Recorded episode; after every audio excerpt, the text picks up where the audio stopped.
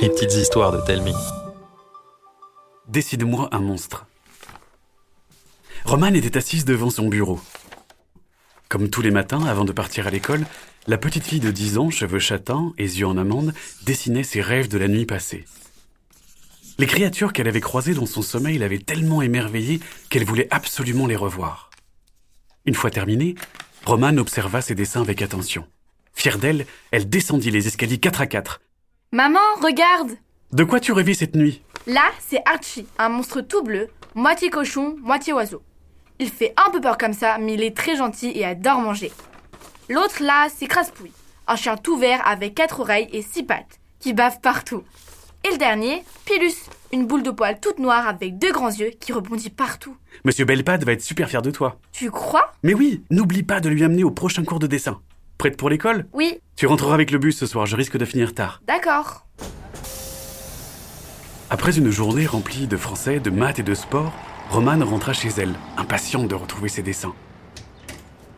Elle ouvrit la porte et resta figée sur place. Le canapé était retourné, les cadres de travers, la lampe du salon par terre. D'un coup, la porte de la cuisine s'ouvrit brutalement et une boule noire fonça en direction de Romane. La jeune fille se coucha sur le sol et l'évita de justesse.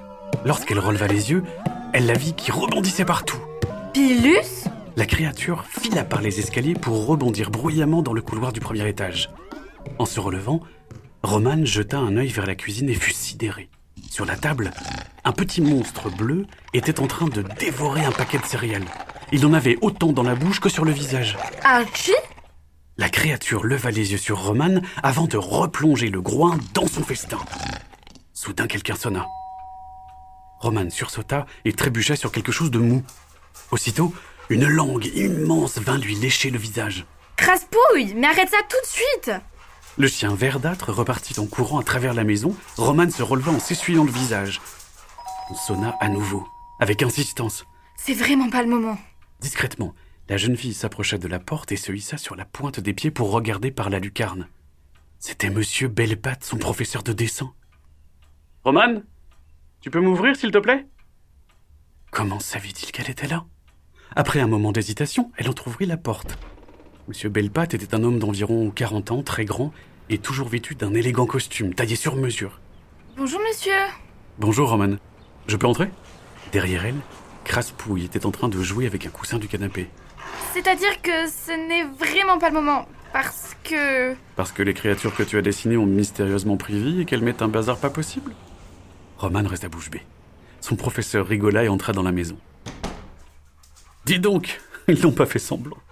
Dans le séjour, Craspouille mâchouillait la télécommande pendant qu'Archie attaquait son deuxième pot de confiture. Waouh Ils sont magnifiques, Roman. Euh, merci Il y en a encore un autre à l'étage. Impressionnant. Mais, monsieur, comment vous avez su ce qui se passait? Dès notre première rencontre, Roman, j'ai compris que tu étais comme nous. Comment ça, comme vous? Une imagine à monstre. Une quoi? Une imagine à monstre. Partout dans le monde, il existe des personnes capables d'interagir avec leurs dessins. Toutes débordent d'une imagination incroyable, mais surtout veulent absolument donner vie à leur création. Tout en s'approchant de Craspouille, le professeur continua ses explications. Il y a plusieurs types d'imagine à monstres. Tout d'abord, les dessinateurs, comme toi, capables de donner vie à leurs œuvres. Ensuite, il y a les effaceurs. Mais je n'ai jamais eu confiance en ces gens. C'est toujours plus simple d'effacer que de créer. Et vous Vous êtes un dessinateur. Non, je suis un dompteur. Nous sommes là pour vous aider à contrôler vos créations. Et ce n'est pas toujours simple. Monsieur Bellepat s'approcha de Craspouille qui se mit à grogner. Le professeur s'agenouilla et poussa des sifflements étranges. Tout de suite, Craspouille se figea, avant de sombrer dans un profond sommeil. Waouh Vous ne lui avez pas fait de mal au moins Non, un bon dompteur ne fait jamais de mal aux créatures. Allons chercher les autres. Ils se dirigèrent vers la cuisine où ils trouvèrent Archie occupé à dévorer un pot de cornichons. Le professeur sortit une tablette de chocolat de sa poche. Le monstre bleu leva son groin, étonné, un cornichon dans la bouche. Monsieur Bellepat tendit la tablette. Archie s'approcha, méfiant, et d'un coup engloutit la totalité de la barre chocolatée avant de s'en aller roupiller dans un coin de la pièce. Parfait. Alors, où se trouve le dernier? À l'étage. Ils montèrent. En passant devant la chambre de Roman, ils entendirent un bruit étrange, comme si une balle rebondissait sur les murs. Monsieur Bellepatte entr'ouvrit la porte et le referma aussi sec.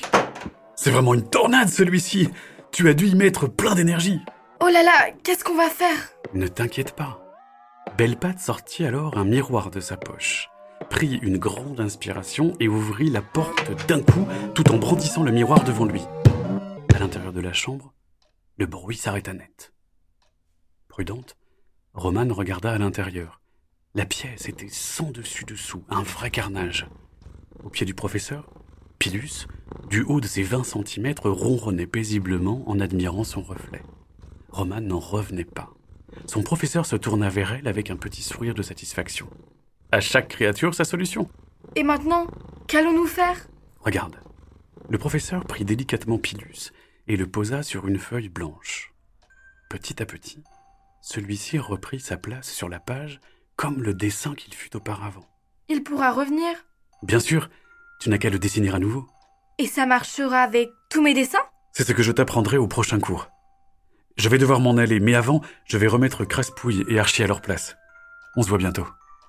Restant dans sa chambre à observer Pilus immobile sur sa feuille, Romane entendit le professeur quitter la maison. Elle pensa alors à tout ce rangement qui l'attendait en bas et paniquée courut vers les escaliers. Romane Qu'est-ce que c'est que ce bazar? Oups, trop tard. C'était une histoire de Thomas le Petit Corps, racontée par Alice Fraboulet et Arnaud Guillot. Habillage sonore, Léa Chevrier. Vous avez aimé cette histoire? Dites-le nous par mail, Facebook ou en laissant un commentaire sur votre application de podcast. Ça nous fera très plaisir. À bientôt